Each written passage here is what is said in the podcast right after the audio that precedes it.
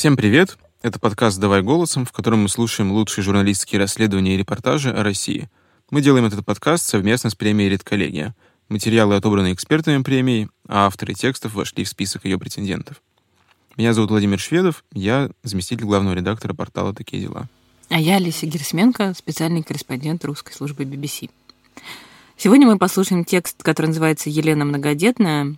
Его написала Юлия Фаллер, корреспондент томского издания ТВ-2. А, текст о матриархате, царящем в патриархальной российской глубинке. А заказчиком текста выступила не редакция, а семья, родственница нашей героини, и которая сама по себе вызывает и у читателей, да и у автора очень много вопросов. Вот, ну а после того, как мы послушаем текст, мы позвоним автору Юлии Фаллер, чтобы с ней поговорить о том, как она вообще впервые встретилась с этой героиней, почему ей показалось, что об этом действительно стоит написать, и немного поговорим о том, чего в этот текст, может быть, не вошло.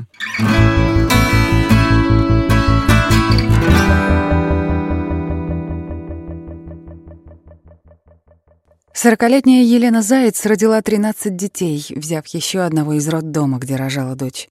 Самый младший сейчас 4 месяца, старшему сыну 22 года. Елена родилась и живет в Могочино, это деревня на севере Томской области. Добраться до деревни можно только переплыв через реку Обь на пароме. Каждый день сюда едут люди, чтобы посетить Никольский женский монастырь. В деревне молодые девушки и женщины ходят в платках и длинных юбках. Большинство верующие, поэтому семьи в Могочино многодетные. Но семья Заяц — самая большая. Работы в деревне нет, ни заводов, ни крупных фермерских хозяйств. В Могочино местные жители держат коров, коз и поросят, занимаются огородом. Из бизнеса — паромные переправы и частные магазинчики. Летом каждый второй собирает грибы и ягоду, сдают лесной урожай на переработку, рыбачат на оби. Каждый год Елена закатывает на зиму около 300 банок солений со своего огорода, держит четыре коровы, два быка и три теленка. Елена с мужем Александром работают при местном монастыре. За такую работу им не платят. Официально в семье на работу никто не устроен. Стабильного дохода у Елены и Александра нет, живут на пособие. На каждого ребенка в семье в месяц выходит около 6 тысяч рублей. В храм Елена пришла еще ребенком вместе с матерью. Обе были некрещенные. В свободное время десятилетняя Елена читала Библию, в 11 лет ее покрестили, Мать так и осталась работать при монастыре. Крестил Елену старец Иоанн, сейчас его уже нет в живых. После девяти классов школы Лена поехала в Томск, отучилась на двухмесячных курсах на продавца, работала на рынках, торговала вещами. С первым мужем, рассказывает Елена, она познакомилась в 16 лет в храме, но замуж за него так и не вышла. Родила мальчика. Он выпивал, поэтому и ушла. Будущего мужа Александра встретила в 19, хотя замуж поначалу не торопилась, присматривалась. Мы общались с Сашей. Я видела, как он тянется к моему сыну, заботится о нем. Для меня это стало важным, рассказывает Елена. Когда мы поженились, он сказал мне, что ни одного аборта я от него не сделаю. Мы оба очень любим детей. Сколько Бог даст детей, столько и примем. С самого детства люблю детей. Все время нянчилась с соседскими. Сначала думала, что у меня будет трое, Поначалу было тяжело с детьми, а после пятого ребенка я привыкла. Я молюсь за тех людей, кто меня осуждает. У старшего сына Елены, Михаила, уже есть трехлетняя дочка. Многодетная мать, в 37 лет Елена стала бабушкой. Хотя сын живет на Алтае, Елена уже успела съездить и навестить внучку. Елена пыталась заниматься бизнесом в деревне, открыла ИП, возила вещи из Новосибирска и продавала в районном центре, еще Елена делает домашний сыр, творог и сметану, но на продажу ничего не остается. семья очень большая. Потом времени уже не хватало на торговлю. Дети стали появляться один за одним. Стала трудиться при храме, ИП пришлось закрыть, говорит Елена. В Могучино выжить очень тяжело. Едем за продуктами через переправу в районный центр. Там в супермаркетах покупаем продукты. Стараемся экономить. Елена Заяц водит машину. Когда мы с ней познакомились, она забирала дочек с бабушкой из монастыря, потом поехала искать коров, которые заблудились в деревне. Свободного времени у Елены практически нет. Она спит по пять часов в сутки, занимается хозяйством, отдыхает максимум 15 минут в день. Старшие дети в семье Заяц следят за младшими. Каждый знает свои обязанности по дому. Дети помогают садить картошку и следят за огородом, ходят в храм. «Раз в год от местной администрации нам дают деньги на сено и дрова», — говорит Елена. «Тяжело девять детей в школу собрать. Не так все просто.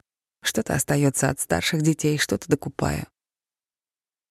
Елена воспитывает еще и приемного сына Никиту, из роддома в 2010 году она неожиданно приехала с двумя детьми вместо запланированного одного. Когда врачи узнали, что я православная, просили разговаривать с молодыми мамашками, которые отказываются от своих детей, вспоминает Елена. В роддом приехала молодая девушка Альбина. Она еще не родила ребенка, но уже отказалась от него в приемном покое. Говорила, что вовремя не успела сделать аборт. Я ее уговорила приехать в Могочинский монастырь там ей дали деньги на ребенка и жилье, но спустя три дня Альбина оставила мальчика и уехала в Томск. Неделю Елена ухаживала за дочкой Дусей и мальчиком, кормила их грудью по очереди. Молока не хватало, докармливала сухой смесью. Через неделю Альбина вернулась, поговорила с батюшкой, ребенка записали на нее, но она снова уехала. Через суд Елена стала опекуном Никиты. Говорит, что любит его, как и всех своих детей. «Я за него как медведица», — добавляет Елена. «Я бы всех детей забрала, так как очень люблю детей». Последнюю дочку Елена Заяц родила в 2020 году в подмосковной Балашихе. Молчановские врачи мне ставили грыжу и не хотели заниматься ей. Я через знакомых поехала в Москву, где мне обнаружили липому. Там я родила дочь, и на следующий день из больницы поехала к Матроне Московской и покрестила ее. Каждая душа, она живая, Жить значит принимать детей. У меня будет много детей. Со здоровьем у меня проблем нет. Желаю каждой женщине, чтобы они принимали детей. Я живу ради детей. Им хватает материнской любви. Их не нужно заставлять что-то делать по дому. Они всему рады и довольны. Они не избалованы. Хотя в деревне есть интернет и телевизор. В семье Заяц дети ждут рождения каждого ребенка. Каждый пытается заботиться друг о друге. Младшие дети слушаются старших. Галина Петрик, крестная двоих детей Елены, считает, что главная в семье Елена. Она домоуправительница. Муж строит новый дом, а я все добываю, соглашается Елена. Малышки на мне.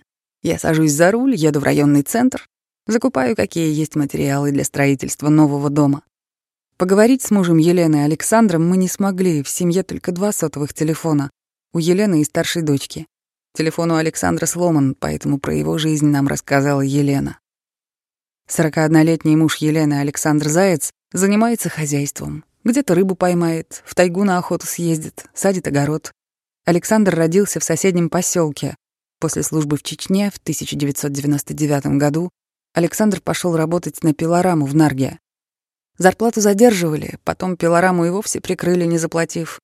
Сейчас ему доплачивают около трех тысяч рублей в месяц за службу в Чечне. Дети маленькие, Саша одних в школу увез, других привез. У нас же нянек нет, сетует Елена. Без скотины мы не сможем прожить. Ну, будет он получать на вахте 50 тысяч рублей. Не будет заниматься хозяйством. Мы не сможем на эти деньги без скотины прокормить нашу семью. В 2011 году в Томск приезжал президент Владимир Путин. Семья Заяц приехала в город в минус 38 градусов со всеми детьми. Елена сказала, что будет добиваться приема у главы государства и встанет возле здания администрации Томской области со всеми детьми и будет просить помощи улучшить свои жилищные условия. Когда об этом узнала Томская администрация, то с утра к нам пришел участковый, чтобы сделать пропуски к Путину, вспоминает Елена. Когда приехали в администрацию, нас начали уговаривать не ходить к Путину, кто-то переговорил с отцом Иоанном, и он меня лично попросил не ходить с детьми к Путину. Нас отвезли в дельфинарий и подарили старенькую «Волгу». Патриарх Кирилл, когда приезжал в Томск в 2013 году, подарил семье «Газель», говорит Елена. Мы ехали в Томск из Могочина на Волге со всеми детьми, еле туда поместились. Когда патриарх Кирилл узнал, что столько детей приехали в храм на одной машине, решил подарить нам «Газель». В ветхом доме площадью 72 квадратных метра Живут 12 детей. Отопление печное, вода из колодца. Электричество есть не во всех комнатах. Весной дом топит, вода слишком близко подходит к жилым постройкам. В бане Елена приютила своего 35-летнего двоюродного брата. У него есть особенности развития, инвалид с детства. Плохо говорит, но с хозяйством помогает. Семья верующая. Иногда бывает, что батюшка кого-нибудь благословит жить к ним в дом. Они не отказывают. Многодетная семья строит новый дом пару месяцев, но готовились к строительству много лет. Лишних денег на стройку не было. По словам Елены, построить новый дом в Могочино сложно из-за отсутствия стройматериалов. Приходится привозить груз по Аби на пароме. Цены не маленькие, для многодетной семьи практически неподъемные. Семья строит дом из специальных стеновых блоков, сибита. Нужно успеть до зимы довести строительство до крыши. «Власти от нас откидываются», — говорит Елена. «Почему не помочь такой семье? Мы стараемся, живем трудами, держим большое хозяйство. У нас маленький дом. Делать уроки невыносимо. Малыши мешают старшим детям». В районной соцзащите выделили 30 тысяч рублей на одну машину Сибита, но этого недостаточно. Строим дом своими силами, занимаем деньги у знакомых. За две машины Сибита мы отдали 66 тысяч рублей. Паром стоит 10 тысяч. Все очень дорого. Благотворительный фонд «Женщины за жизнь» собрал для Елены Заяц около 330 тысяч рублей на покупку материалов. Но, по словам Елены, на строительство всего дома этих денег недостаточно. «Дети сами помогают строить дом», — говорит Елена. «Малышкам не объяснишь, что деньги на дом закончились. Мы живем с надеждой, что кто-то все равно поможет. Елена Заяц будет благодарна любой помощи на строительство дома. Если вы хотите помочь семье, свяжитесь с редакцией ТВ2. Портал tv2 собака mail.ru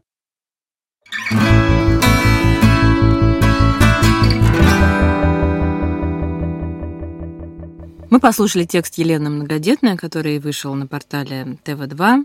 И, по моим ощущениям, многое о героине в тексте недосказано. Как тебе кажется, Володь? Да, я думаю, что здесь явно есть заявка на какое-то, может быть, продолжение или более глубокую проработку этой необычной действительно героини. А сейчас я думаю, что мы можем уточнить все эти моменты и более подробно поговорить с автором Юлией Фалер. И сейчас ей позвоним. Юлия, здравствуйте. Это подкаст «Давай голосом». Здесь Владимир Шведов и Олеся Герасименко. Да, здравствуйте. Юль, вот послушали ваш текст. Э, первый вопрос довольно очевидный, но все-таки сами нашли героиню или она к вам пришла? Вы знаете, вот позвонили к нам в редакцию э, крестная двоих детей Елена Заяц, Галина. Она сама живет в Томске э, и очень переживает за эту семью. Э, и попросила она помощи, чтобы мы написали э, об этой женщине, об этой семье, что им обязательно нужно достроить дом. Угу. Ну и я решила туда поехать, потому что параллельно снимала абсолютно другой сюжет э, про паромную переправу и заехала к ним домой, не предупредив об этом, mm. что у них будет журналист, чтобы они не подготовились. Неплохой ход. Да. Ну, чтобы просто посмотреть действительно, как они живут. Долго провели там?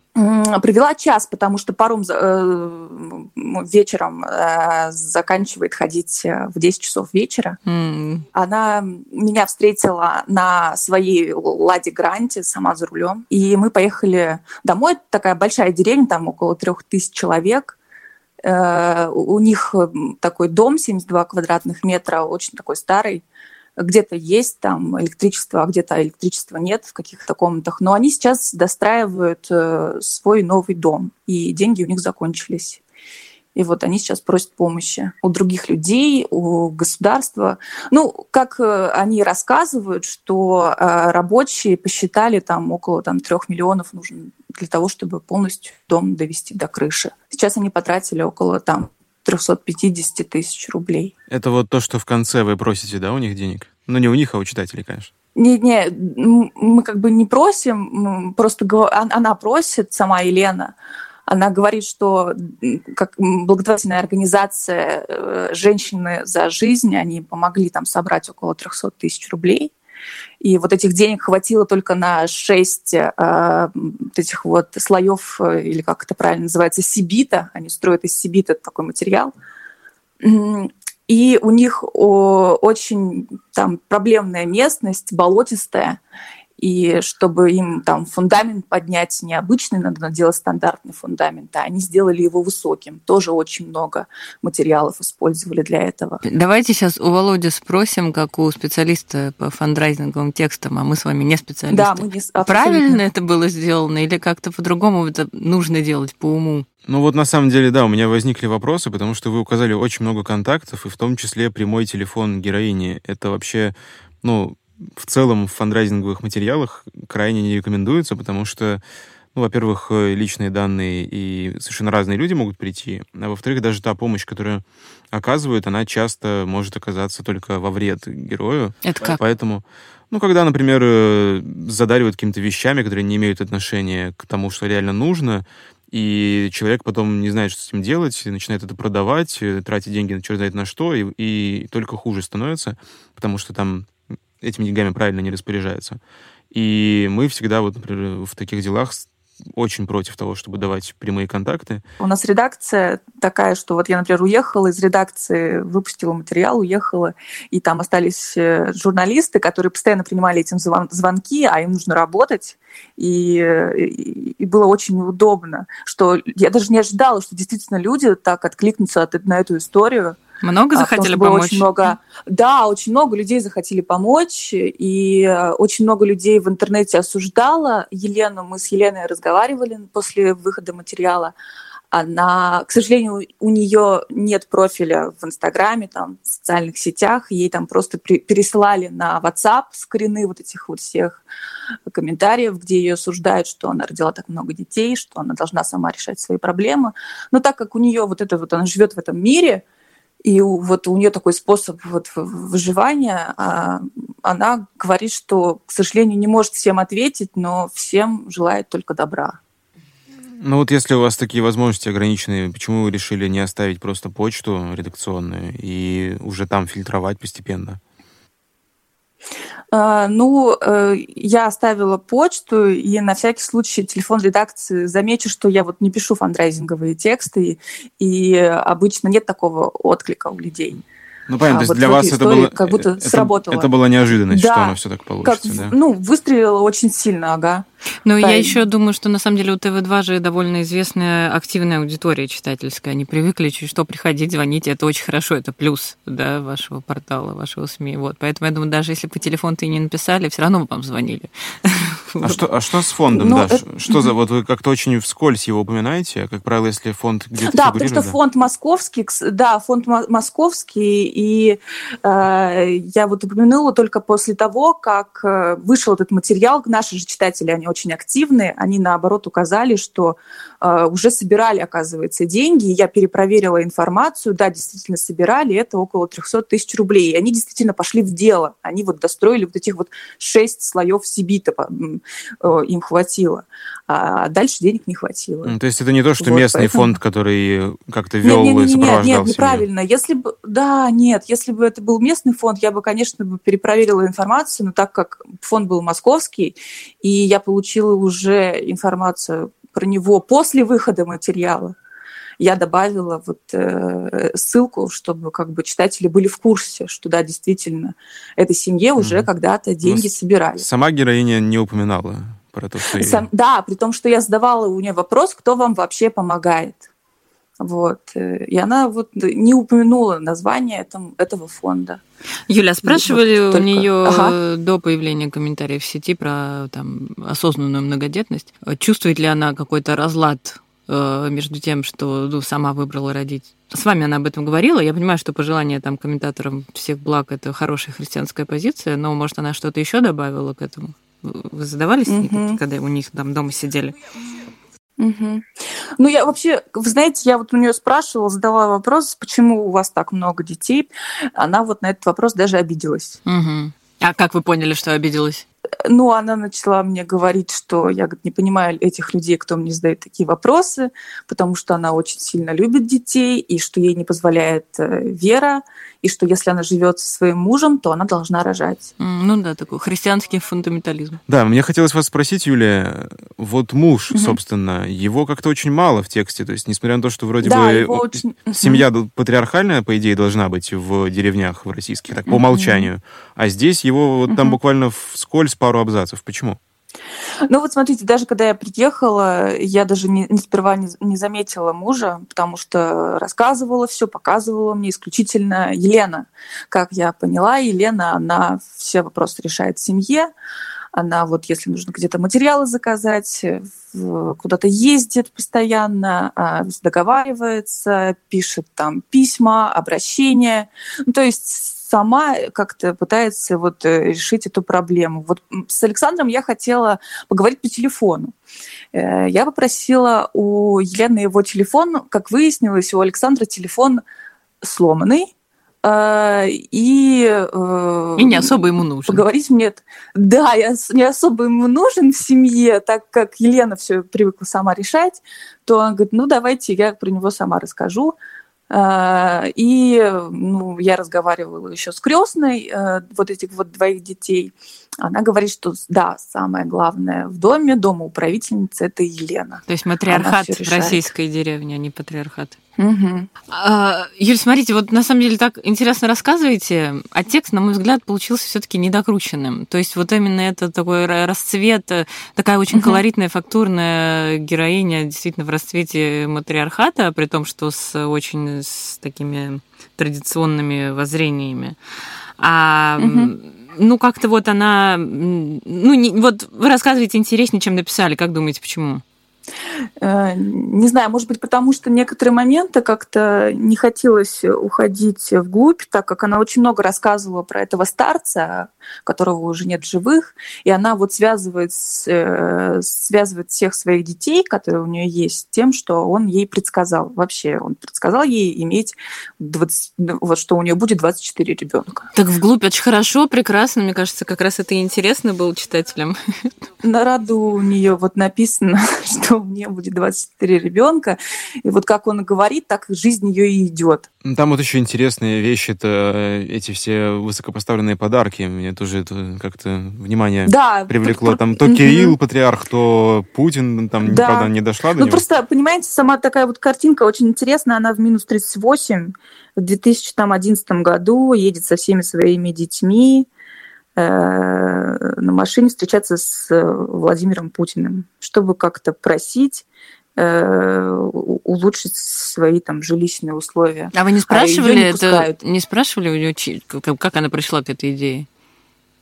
Ну, ну все-таки вот, не все деревенские жители говорят, а у нас в, в столицу Путин приезжает, регионы поедут. Но она, я вот она говорит, ну как не помочь такой семье? Мы же в трудах живем, а, мы же работаем у нас так много детей. Путин же за многодетные семьи. Вот почему он нам не помогает?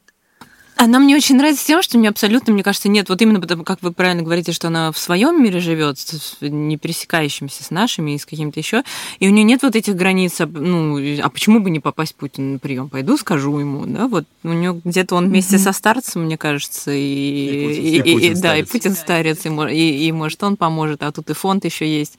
В общем, это как-то mm-hmm. не использование даже действительности, да, а по-другому в ней другое существование в ней совсем. Поэтому вот комментарии на тему того, что она хочет за наш счет там вырастить детей, они тут не работают, наверное. Скажите, Юлия, а вот вы как-то продолжите вести вообще эту историю? Ну, вообще интересно, потому что многие люди, они откликнулись, и вот Елена, она, она до сих пор продолжает со мной общаться и рассказывает, что да, действительно кто-то звонит, кто-то там деньги перевел да, интересно, как, чем дело-то закончится. Дом-то надо достраивать до зимы. Дело закончится 24 детьми. Она, ну, она сама... Она а текст... вы знаете, что она сама родила? Она всех детей, вот 13 детей, это не кесарево сечение, она вот всех сама самостоятельно. И в 40 лет, ну, просто вот по показаниям медицинским, там обычно женщинам там, э, там кесарево предлагают, она вот сама, у нее, она очень здоровая женщина, она вот такая вот у нее там практически нет проблем со здоровьем. Кровь с молоком. Да, кровь с молоком, вот именно. Ага. Спасибо, Юль, большое. До свидания. Всего доброго.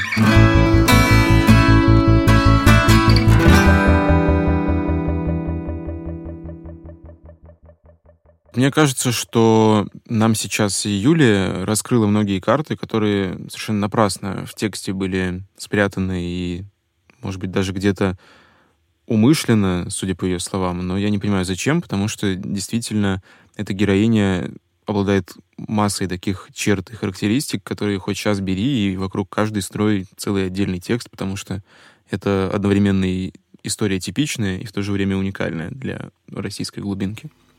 Я думаю, потому что Юля первый раз писала текст, который призван э, собрать деньги герою. Она побоялась как-то заострять какие-то углы, да, побоялась что-то идти вглубь, как она сказала, хотя как раз, мне кажется, это все-таки ошибка была. И, возможно, побоялась сделать портрет более противоречивым. Я думаю, здесь проблема, которая часто случается, на самом деле, с текстами, в которых есть э, какие-то формы для сбора пожертвований, потому что журналист, он изначально еще не понимает, э, какая у него вообще конечная цель, и из-за этого начинает путаться и какие-то вещи либо не брать, либо наоборот брать, хотя этого не стоило делать. А потом механически в конце добавляет эту форму в расчете на то, что действительно кто-то на нее отреагирует, что-то переведет денег, поддержит. Но чаще всего это не срабатывает. Здесь, я думаю, просто за счет активной аудитории портала ТВ-2 получилось так, что им этого всего хватило, и ничуть не смутило, что фонд там появляется неожиданно в конце, и что мы толком даже не понимаем, как эти деньги будут расходоваться. Никакой там нету сметы, ничего. Ну вот. Но самое главное, что сострадание они все равно проявили к этой героине, даже несмотря на то, что часть читателей, насколько мы знаем, отреагировали агрессивно, так с напором, на то, что она многодетная, еще и смеет просить денег, помощи. Ну, я надеюсь на вторую серию где Елена будет высказываться более ярко. Я тоже на это очень надеюсь. Может быть, и Юлия это сделает. С вами был подкаст «Давай голосом» вместе с редколлегией. Слушайте нас на всех площадках. Пока-пока. Пока. -пока. Пока.